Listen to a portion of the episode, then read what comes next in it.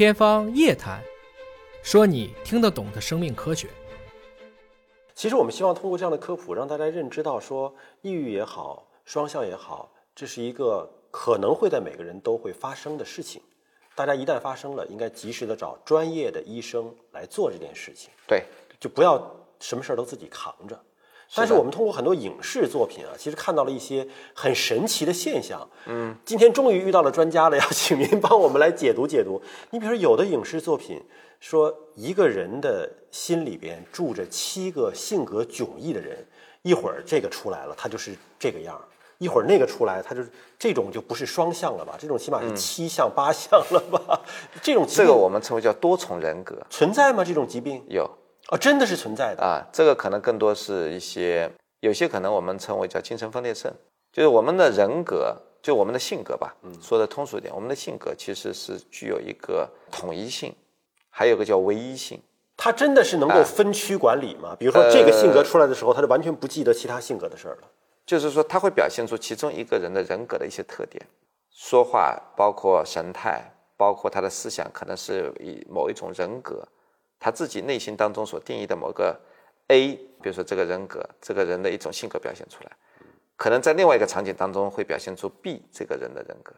那么这个里面其实就是一个，就我们称为叫做这种人格的转化，嗯，或者我们称为叫多重人格。您说的这种人的多面性，我想每个人都存在。就所谓我们成熟了、成长了之后，开始见人说人话，见鬼说鬼话了，这不就是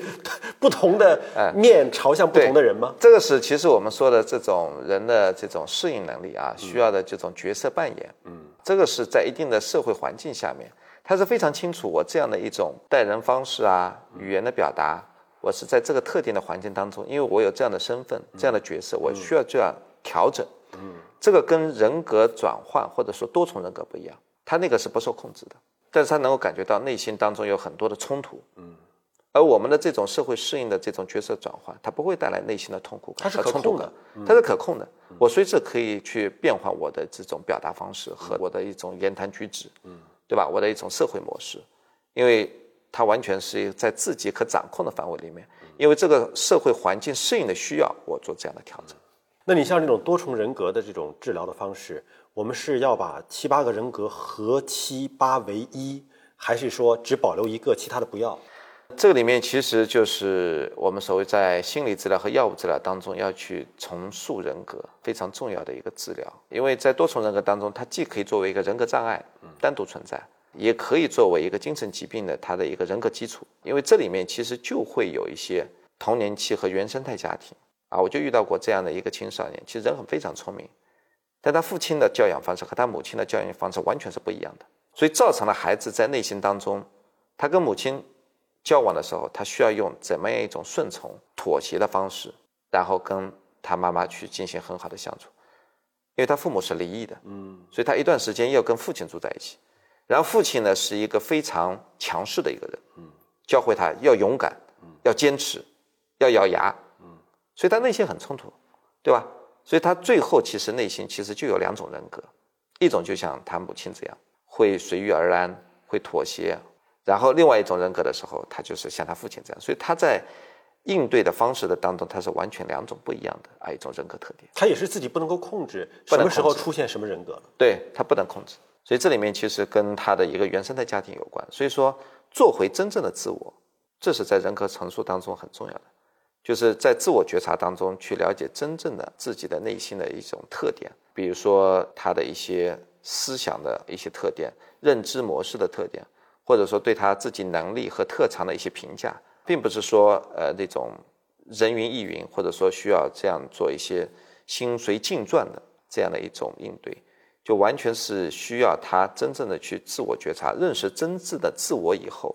然后把很多的伪装去掉。才能够回到某一个真正的自我的人格当中去。您刚才说的认识真正的自我，可能每个人听了之后啊，都是很想实现这样的一个状态。但第一个，怎么能够认清自己是什么？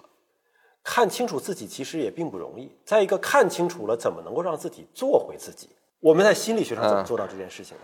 所以说，对于人格来说，呃，我们就像你刚才说的是自我，其实是有一个现实当中的自我、真实的自我，还有一个理想自我。这其实就是说我们所谓在人格当中，其实如何去做好最好的自我，这是很重要。那么这三者要很好的统一。真实的自我就是说，比如说你具有怎么样的一种真正的一种个性特点，你的真实的这种能力特点是怎么样？